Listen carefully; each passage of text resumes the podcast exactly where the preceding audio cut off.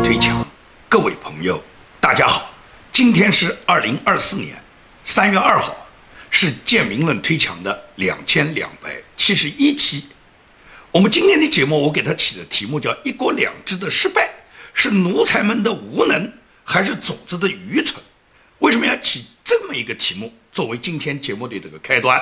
是因为什么？昨天，那么是北京时间的这个三月二号了。全国政协常委会的会议呢，在北京闭幕了。这个会议上面做出一个重要的一个人事任免决定，也就是会议呢免去了张晓明的全国政协副秘书长的职务。习近平把这个治港的失败啊，全部怪罪于就是所有的奴才们无能，是怪罪于这些中央政府管理香港的官员，是他们治港无能，治港澳无能。所以一国两制的失败呢，习近平认为嘛，都是你们的无能。本来习近平他是很英明的，一国两制在他的这个管理下是达到什么？达到是最好的阶段。本来他可以通过一国两制这个模式去所谓和平统一台湾呢，但是现在这种所有的想法基本都泡汤了。那么对台湾再用什么香港一国两制作为招牌去吸引台湾人，现在呢没有一个台湾人还会相信。因此来讲，香港的失败也给中共这么三十多年来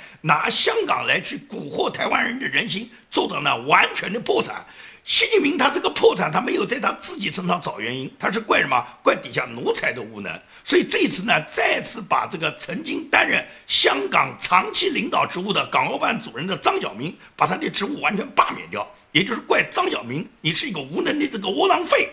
那么张晓明在习近平眼里面是窝囊废，谁把张晓明提拔起来？谁安排张晓明长期从事港澳工作？在港澳这块阵地上，张晓明是服务了一辈子啊，那不都是你中共任命的吗？那么说来说去，就是中共不是有这么一个制度吗？叫做把江山交给我们自己的儿女，因为我们的儿女不会挖我们的祖坟嘛。这是中共元老邓小平和陈云那一代呢就定下来的，就是要把江山呢交给红二代。那么交给红二代跟这个张小明有什么关系呢？张小明就是一个草根出身，他跟红二代有什么关系啊？这个里面呢，实际上是有渊源的。他本人虽然不是红二代，但他是红二代栽培的。而红二代自身呢是没有什么本事的，是靠父辈打下的江山，吃父辈的这个功劳，然后自己呢本人也得到了一个荣华富贵。只是你让他们治国，这帮红二代有几个有治国能力呢？习近平不是红二代吗？他治国治了这么十几年，你觉得？红二代在他们管理下，中国是哪一块是中国的这个内政治理的好，还是中国的外交开展的好呢？张晓明作为习近平对他相当相当不满的官员，也就是他的职务呢，是经过了很多的变动的。他本人担任港澳办主任，就是正国级的，由国务院管理的港澳办主任，实际上就是中央政府管理香港最高管理部门的领导呢，是担任了很多年。但是到二零二零年二月份的时候，习近平因为二零一九年香港爆发了这个反送中运动，他对香港及其对中央政府的不满。大规模的开展反送中运动，爆发起香港反抗中央政府这个热潮呢？他认为在这个过程中，两个负责香港的官员，一个港澳办主任张晓明，一个呢中联办主任王志明，这两个人他认为都是废物，是饭桶。习近平要撤换他们，所以二零二零年二月份，张晓明就被习近平免掉了国务院港澳办主任的职务，改任了是正部级的，但是呢是分管日常工作的副主任、党组副书记。也就是他呢，张晓明呢还要要他干活，但是呢不能给这么大权力。那么让谁来担任港澳办主任呢？习近平想到他自己的老相好，就是曾经在浙江省，习近平担任浙江省委书记的时候，从天津调过来的夏宝龙。夏宝龙在习近平担任书记时候，他是担任的省委副书记，后来担任政法委书记。等到习近平调到中央以后，夏宝龙是接任了浙江省省长和担任了浙江省省委书记。省委书记那一届干完以后，到了二零一七年，就是十九大的时候，夏宝龙基本上就是退休了，到什么全国人大哪一个委员会去干个副主任，基本上就是什么，就是一个闲职。但是呢，他是习近平当年浙江新军，习近平非常赏识的人，所以习近平呢，在全国政协呢，给夏宝龙安排了一个全国政协副主席，这样就是上升到一个副国级了，解决了夏宝龙的副国级。本来让夏宝龙有这么一个副国待遇，就养老退休算了。到了二零一九年，香港发生反送中运动以后，习近平对张晓明是严重的不满，那么就派一个人来管理港澳办。夏宝龙对香港事务一点都不懂啊。那么夏宝龙你担任主任，张晓明呢担任副主任，帮助你干活。但是呢，他本人呢是不能给他那么大权力了。所以张晓明是正部级的副主任，给习近平呢在二零二零年是做了这么样的安排。又过了两年以后，直接张晓明就被调任到全国政协去干了个副秘书长，还是正部级。那么仅仅是两年的时间。张晓明呢，就从什么，从他原来的这个正职变成了副职，然后又从他的副职变成了闲职。现在你看呢，又过了两年，张晓明连闲职都没有了。为什么习近平对张晓明严重看不上呢？张晓明难道没有拥护共产党的这个政策，没有帮助共产党作为一个鹰犬在香港？帮助中共去控制香港的民主，去镇压香港的民主吗？张晓明嘛是标准的是共产党的一条猎狗啊！他在二零一四年九月份曾经回答香港当地媒体问是否允许泛民民主派人士担任香港行政长官时候，他就这样回答：让你活着就足以显示国家对你的文明和包容，就是你活着已经要感恩共产党了。他当时就是对香港人民就是这种态度的。那么这么一个为党国效犬马之劳的人，为什么习近平总是看不上他呢？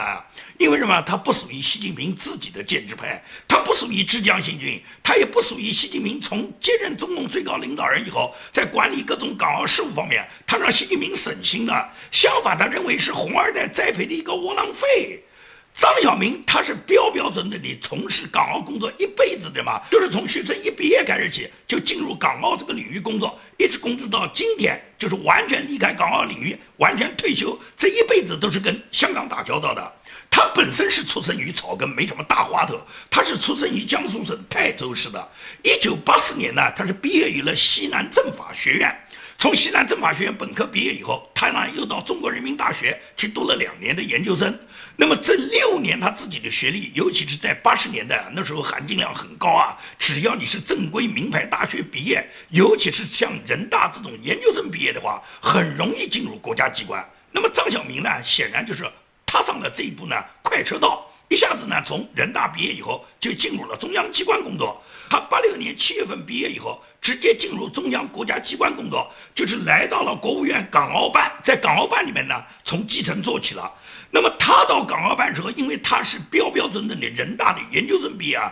学历显然比一般人要高得多。当时港澳办大部分都是些官僚，但是港澳办主任是一个红二代，本人呢也有过中共所谓比较过硬的学历，是六十年代哈军工毕业的，叫廖辉。那么廖辉一看张晓明刚刚从人大毕业，是一个研究生，就把他调在自己的身边做秘书了。那么张晓明实际上是跟着廖辉起步的，而廖辉呢是标标准准的红二代，也就是红二代作为革命的接班人，接下革命的接力棒，然后传承革命江山。廖辉这个家族呢，算是呢是率先实践的，也就是中共啊，他把自己的这个后代培养成。革命干部培养成领导干部，承继他们自己的江山，最终希望把江山交在红二代手上。在八十年代呢，是有几个早年跟中共走得很近的，要么是中共早年的领导人的后代，要么呢是国共两党在国共里面非常有地位、有家族传承的这样的被共产党统战或者是共产党培养的一些优秀干部呢，进入了共产党的序列，像李鹏啊、廖辉啊，都是属于这一类。那么大家都知道李鹏他个人的成长经历了，因为李鹏担任过总理，担任过委员长，尤其是六四作为刽子手屠杀北京天安门广场学生和北京市民呢，他的这个臭名昭著呢。对于他的改观认定，那历史非常非常多，在这呢我们不扯远。而廖辉是个什么人呢？廖辉实际上跟李鹏是一样，也是那个年代成长的，就是共产党的红二代、红三代。在八十年代呢，就率先实现了邓小平、陈云所谓把江山交给自己的儿女。廖辉是在那个过程中，一张家里面的红色势力平步青云，一下子什么，一下子就担任了副部级的这个官员。然后最终呢，廖辉呢是在港澳办常年担任过港澳办主任。张晓明就是他培养的得力的秘书。那么廖辉是个什么背景？他凭什么一下子就能到港澳办担任主任呢？廖辉他的父亲叫廖承志，他的爷爷呢叫廖仲恺。了解中国民国历史的都知道，廖仲恺呢是早年的国民党的元老。那么廖仲恺是在国共合作的时候呢，是倒向共产党这一边的，就是跟共产党合作呢，合作的非常亲密。他是属于国民党里面的左派。而国民党的右派呢是坚决反对跟共产党合作的，因此像廖仲恺这样的所谓左派呢，就受到什么党内就是国民党内啊，他的这个右派对他的排挤和打击。那么在一九二五年，当时设于广东惠州会馆的中国国民党党部，就在这个中央党部啊，廖仲恺在参加一次会议时候，他刚刚走下汽车，马上呢就被几个杀手呢从暗中扑出，然后把廖仲恺就刺杀掉了。刺杀掉以后，当时呢是组成了国民党高层的一个调查委员会。这个调查委员会呢由蒋介石、汪精卫、许崇智他们成立了呢。这个调查委员会呢对廖仲恺被刺案呢进行反复调查。那么在这个调查过程中，发现有一个疑犯呢，这个人的名字叫胡一生。那胡一生是什么人啊？胡一生是国民党右派顶级的大佬，叫胡汉民啊，是胡汉民的一个堂弟。这下子胡汉民的嫌疑就上升了，也就是国民党右派排挤左派嘛，反对左派跟共产党勾结嘛，最终就是胡汉民安排了杀手呢，杀掉了这个左派为首的廖仲恺。那这种说法是当时呢，他们得出来的结论，认为胡汉民的嫌疑最大。但实际上，根据后面的史学家来分析啊，说是你要看廖仲恺被刺杀以后谁最受益。因为呢，廖仲恺是支持汪精卫的，显然汪精卫是不可能杀掉自己的亲密战友，因为廖仲恺所有的政治主张跟汪精卫都一致嘛。那么胡汉民呢，他这个嫌疑大呢，是因为他是右派，他反对左派，反对你们跟共产党勾兑。但是胡汉民明知道他自己的政治主张跟廖仲恺都是水火不相容的，他派人去杀这个廖仲恺，显然什么？显然就是把自己放在风口浪尖上面嘛。所以说呢，胡汉民做这个事肯定是很蠢的。而这个里面最大的受益者显然是蒋介石嘛，因为干掉了廖仲恺以后，所有的三派都团结在蒋介石的周围，汪精卫也没那么多话了，胡汉民也没那么多话了，那么蒋委员长显然是一统天下。所以说，从整个廖仲恺被刺杀以后，获得最大的政治受益者是蒋介石。因此呢，很多史学家，包括台湾的那个所谓反对国民党的那个知识分子的李敖，他也是这么去分析的。那么不管是怎么分析，廖仲恺死了以后呢，廖仲恺的夫人叫何香凝，何香凝跟宋庆龄两人是闺蜜，他们的关系相当好，包括他们跟汪精卫的这个太太陈璧君，他们三个人关系都相当好的。那么何香凝看到丈夫已死。而宋庆龄呢，又是中共统战的第一号人物，她利用跟宋庆龄非常良好的闺蜜关系，同时也利用自己的丈夫曾经一直支持你们共产党，那你共产党现在我在我丈夫死了以后，你不要培养一下我的儿子吗？就这样的话呢，也就是共产党呢，就是投桃报李，因为廖仲恺生前确实跟共产党打得很近，给共产党在国共合作中呢提供了非常多的便利条件。指挥所有跟廖仲恺合作的里面主要的中共的负责人就是周恩来。那何香凝当然找到周恩来了，因此周恩来呢马上就答应培养了培养廖仲恺的这个儿子叫廖承志。就这样的话，就是廖仲恺的儿子廖承志就成为什么？成为国共合作的，也就是红二代开始培养起，首先就培养了廖承志。廖承志因为他自己家族在国共两党的地位，加上共产党不断的栽培他，他在当时就是中共建政之前，就常年在香港活动，担任过八路军驻香港办事处的主任，担任过什么新华社驻香港分社的社长。因此呢，他是代表着共产党在香港。长期从事地下党的工作，从事统战工作，也就是廖承志，他之所以被共产党培养起来，除了他家族的背景，还有周恩来的直接指挥的作用。那么等到一九四九年，中共就见证了。建政以后呢，那廖承志就得到了嘛，得到周恩来的大力提拔，利用他自己在国共两党的地位，利用他在统一战线上面长期工作获得的影响力，所以中共呢就把这个廖承志呢培养成为共产党在海外统战工作中的常年的负责人。他本人呢先后担任过中央统战部副部长，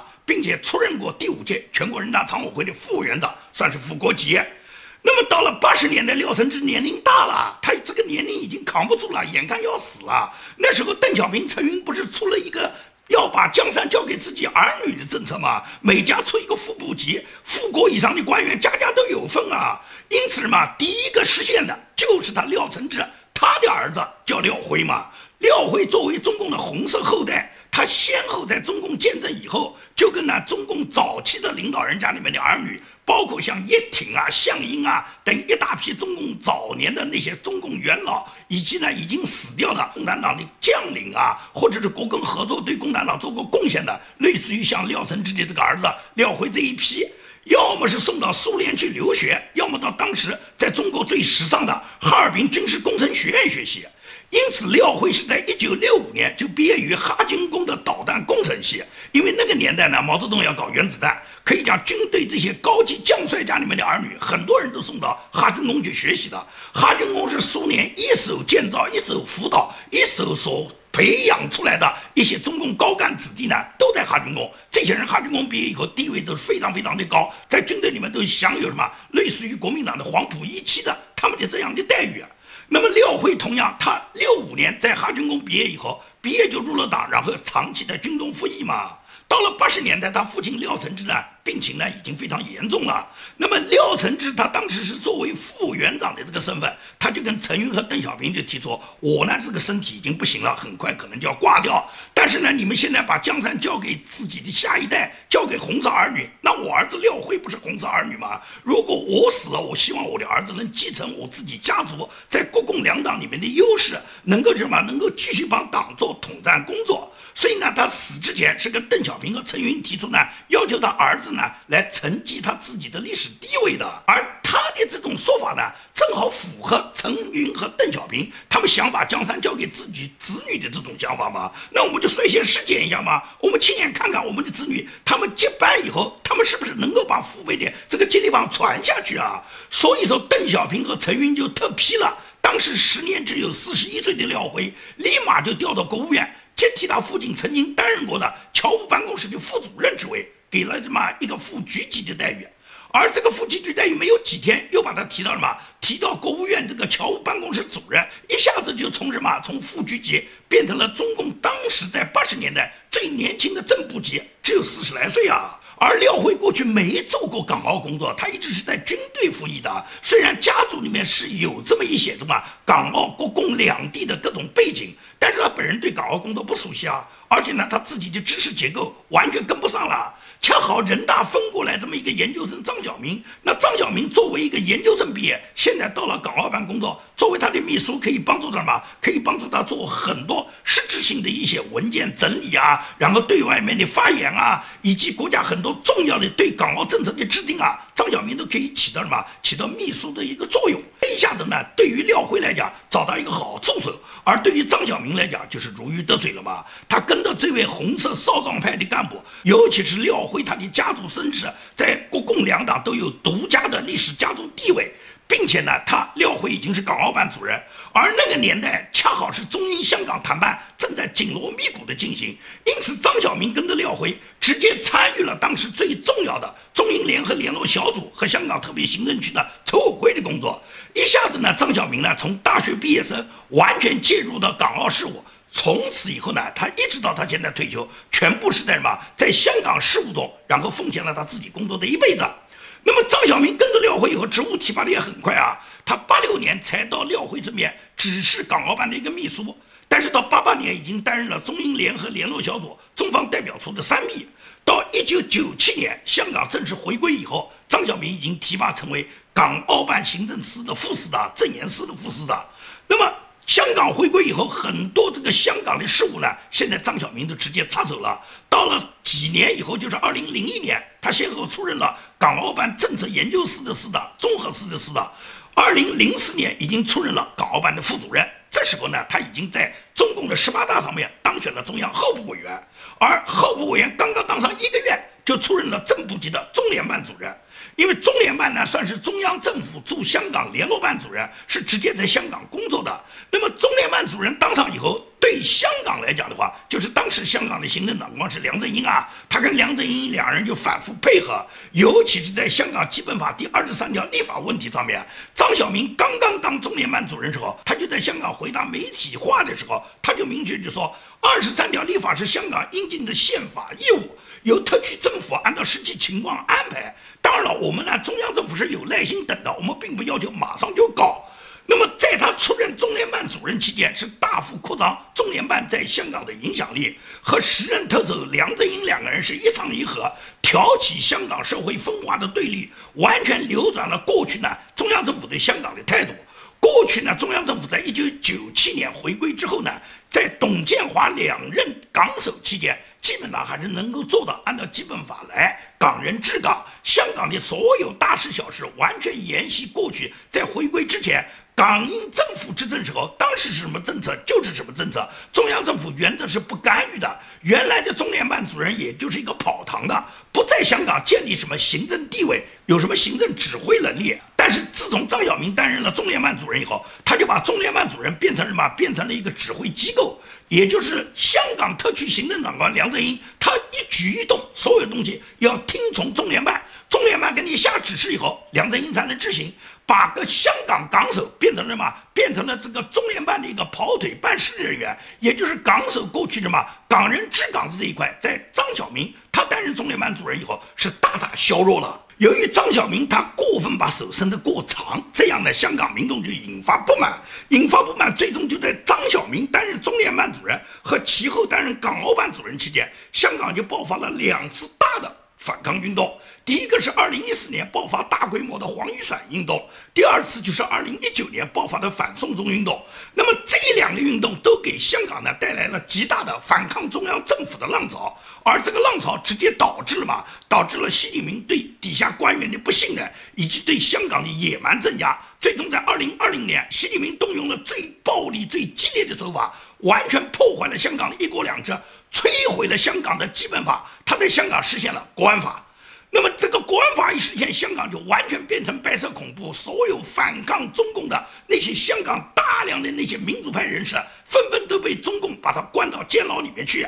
而张晓明他本来是拥护习近平，在习近平的所谓领导下，他一直是帮助习近平做一条鹰犬的。但是习近平看不上他。尤其二零一九年香港反送中运动开始以后，习近平非常恼火。当时时任的港澳办的主任和中联办主任这两个负责人就是张晓明和王志明。因此，到了二零二零年初，习近平马上决定把他浙江新军的老相好，曾经在浙江省担任过省长，后来出任过浙江省省委书记。到二零一七年十九大时候，就已经呢赋予一个闲职的夏宝龙，把夏宝龙喊出来呢，让他兼任港澳办主任。因为习近平对夏宝龙啊是相当信任的，尽管夏宝龙不懂任何港澳事务，那张晓明就让他改任分管日常工作的副主任、党组副书记。虽然还是正部级，但是你什么事都向夏宝龙汇报，夏宝龙再向习近平汇报，也就是习近平派夏宝龙去监军，管住张晓明。同时，业务上的事呢，仍然让张晓明去过问，因为夏宝龙实在是不懂港澳事务啊。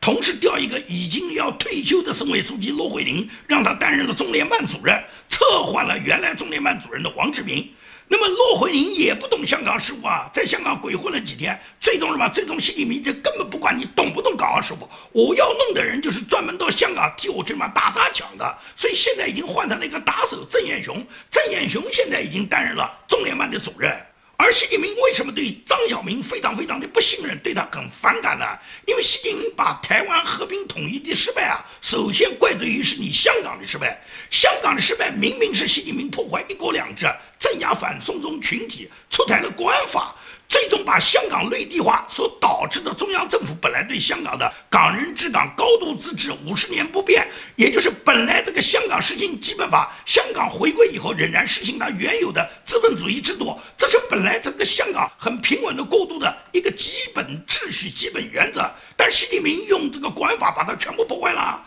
他之所以出台国安法，在出台国安法之前，认为是他这批奴才不得力啊。他认为是张晓明、王志明这批中央政府派至香港的这些所有主管香港港澳事务的官员，是他们不得力啊，是他们这些人对领袖不忠诚、对领袖不负责任造成的。所以习近平要把他们都换掉。但是换掉他们换谁来？习近平管他哪一个人懂不懂港澳事务？派打手总可以吧？郑燕雄去给我打砸抢总可以吧？夏宝龙虽然是个猪头，什么都不懂，让夏宝龙到那边去实行文化大革命总行吧？把香港变成完全内地化，这总可以吧？所以呢，习近平他采取非常野蛮的文革管理的手段，对香港进行白色恐怖。那么，在习近平推行了这个国安法这么几年之后，香港现在已经叫民不聊生，香港现在已经完全失去了他过去东方明珠那个璀璨的光芒。目前香港带来了重大的，至少有三个方面的问题。第一个就是经济问题，这个经济问题，香港绝不仅仅是影响本身香港几百万人民